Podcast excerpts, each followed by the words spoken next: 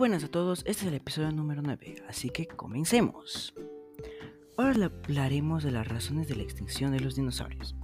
Los científicos suelen coincidir en torno a dos hipótesis que podrían explicar la extinción de los dinosaurios. Un impacto extraterrestre, por ejemplo, un asteroide o un cometa, o un periodo de gran actividad volcánica. Cualquiera de los dos escenarios habría llenado los cielos con restos que prohibieron a la Tierra de la energía del Sol impidiendo la fotosíntesis y extendiendo la destrucción arriba y abajo de la cadena alimenticia.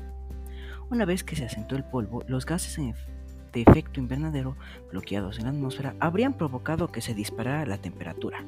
Un repentino cambio climático acabaría con mucho de la vida que logró sobrevivir la prolongada oscuridad. Bueno, eso ha sido todo por el episodio de hoy. Hasta el siguiente episodio.